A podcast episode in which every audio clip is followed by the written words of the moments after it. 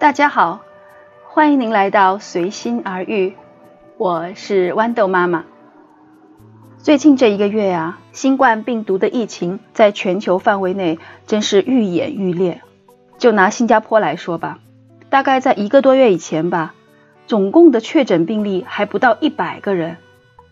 但是截止到今天，我刚刚在做节目之前看了一下，最近的确诊人数是一千一百一十四个人。而在这增加的九百多个人当中呢，大部分都是输入型病例。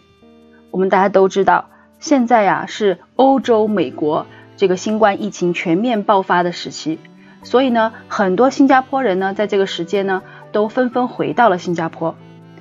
每天搭乘航班从欧美回来的人就将近上万，然后新加坡就以每天大约五十个确诊病例的速度每日剧增。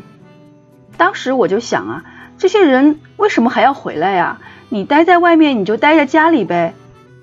然后我的老公就跟我说：“哎，人家是新加坡人，哎，出现了这样的事情，当然要回到自己的家里。而且新加坡政府做事情都是非常靠谱的，所以新加坡人都是绝对相信自己的政府的。在这样的危难的时间，不回来去哪里呢？这一点我还是非常相信的。自从疫情发生。”不管是我听到新闻述说政府的一些决策，还是我自己的工作单位各项工作的部署，我都觉得非常的有条不紊。关键是新加坡政府吧，把每一件事情都考虑的特别的细致，很多细微末节的东西，可能我们平常人根本都想不到，但是政府能够想清楚，能够安排的非常的妥帖。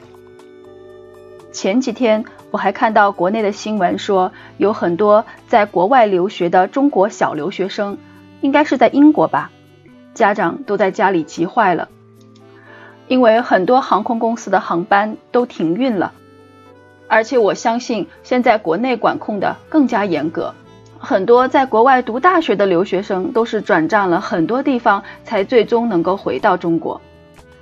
而就是在我当天看到这个小留学生的问题的这篇文章的同一天，我看到了新加坡的一篇报道，说是新加坡航空公司为了接六名新加坡的学生回家，专门安排了班机，空荡荡的机舱里面只有六名学生，而这六名学生在机舱里面就以歌唱表演的方式来表达他们对机组人员的感谢。我看了他们的表演的视频，也是非常的感动。我还看到一些新加坡的报道，说是有一些在国外培训的学生，在回到新加坡之后呢，由政府统一安排他们去酒店隔离，并且还通知他们的父母，让他们不要去机场接机，因为政府已经为他们做出了相关的安排，让父母放心。在我自己的朋友圈里呢，也是看到很多类似这样的帖子。我的很多朋友啊，都会称赞新加坡政府是家长式的政府。看完这些帖子，我就想到了自己的工作。其实你想吧，政府的方针是很好，但是是谁在落实贯彻呢？在新加坡为这些学生忙前忙后的，就是我们这些当老师的。很多人都以为理工学院的老师应该还挺轻松的吧。至少学生都是年纪比较大的，但是你错了，在理工学院是没有好像辅导员这样的专职的老师的，所有的学生的那些杂七杂八的事情，其实都分配到了我们这些专业的任课老师的身上。就好像这次疫情爆发之后，我们需要联系每一个学生，让他们通报他们在近期的旅行史，虽然只是一个很简单的在线的表格。但是因为现在理工学院是放假的状态，很多学生呢可能根本就没有查收邮件或者查看他们的短信，这样呢我们就需要督促每一个学生都要完成这个在线的调查。调查完之后呢，如果发现有些学生去过疫情的高发地，或者有接触过那些确诊病例的，那么政府就会要求他们在家里自己隔离十四天，而就在这隔离的十四天里面。我们需要每天给这个学生打电话，而且是视频电话，来查看他是否乖乖的待在家里。而现在马上就要开学了，我们就需要去联系那些外籍的学生，看他们是否是待在新加坡，还是之前已经回国了。如果他们需要回来上课，因为现在航班比较少嘛，很难进入新加坡。如果他们有什么需求，我们也是可以帮忙。像这些事情吧，其实都还是小事儿，也就是打打电话，跟学生多唠叨几句。其实今年吧，最困难的就是我们这个实习了。在上一集里呢，我给大家介绍了在新加坡理工学院里面实习生是怎么安排的。今天呢，我就来说说今年这个疫情下实习的状况真的不太好。从今年三月份中开始，就陆陆续续有一些公司，他们之前已经确认了要接收实习生的，但是因为疫情的影响，他们的生意也受到了大大的影响，所以呢就不能接收实习生了。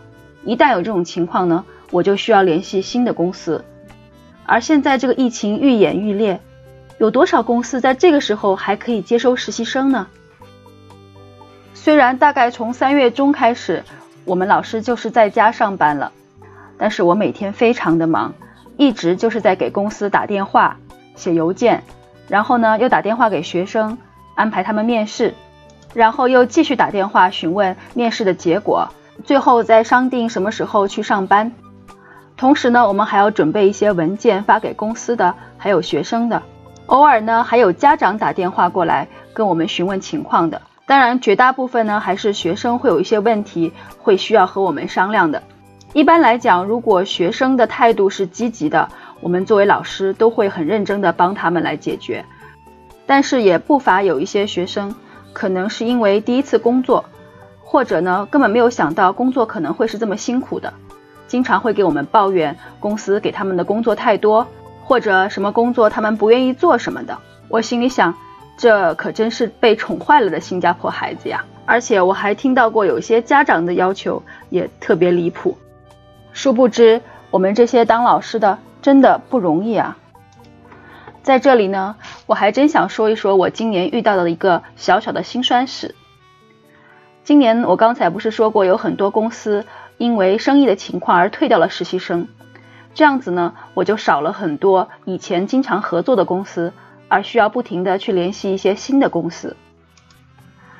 有一个公司吧，我们的学生去面试了，然后公司也满意，说要要了，最后我发现，在他们填报的表格里面，薪水只放了五百块钱。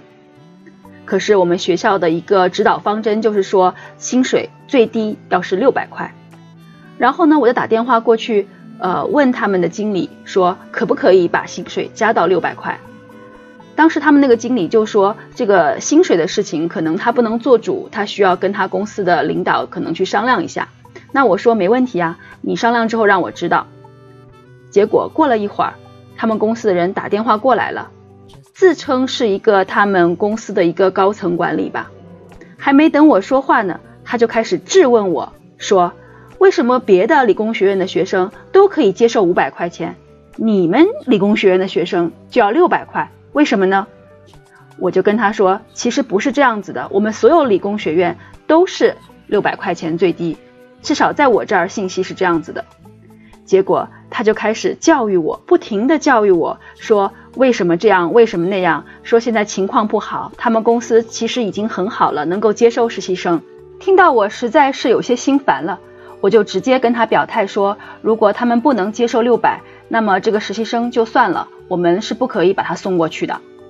结果他却火了，说我对他的态度不好，还说要去投诉我。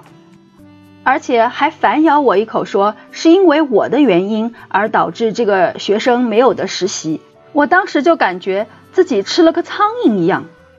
其实这件事情我肯定是不可能跟学生去讲的啦，但是真心的希望学生们能够珍惜他们的实习的工作。在刚刚过去的星期五下午，新加坡总理李显龙给全国人民讲话了。从这个星期开始。采取进一步严格的防控措施，所有非必要的工作行业全部在家办公或者停工。这不，又有几个公司给我们写信或打电话说，他们不可以留下实习生了。今天早上我还在和同事们开会商量对策。总之是关于学生的事情，我们一定会做到最好。其实，按照我个人的观点，我认为这真是保姆式的教育。新加坡的孩子真是名副其实的温室里的花朵。但是政府已经是家长式的政府了，我们当老师的还能不做保姆吗？我想应该是有利有弊吧。好啦，今天就聊到这里，感谢您的聆听，我们下一期再见。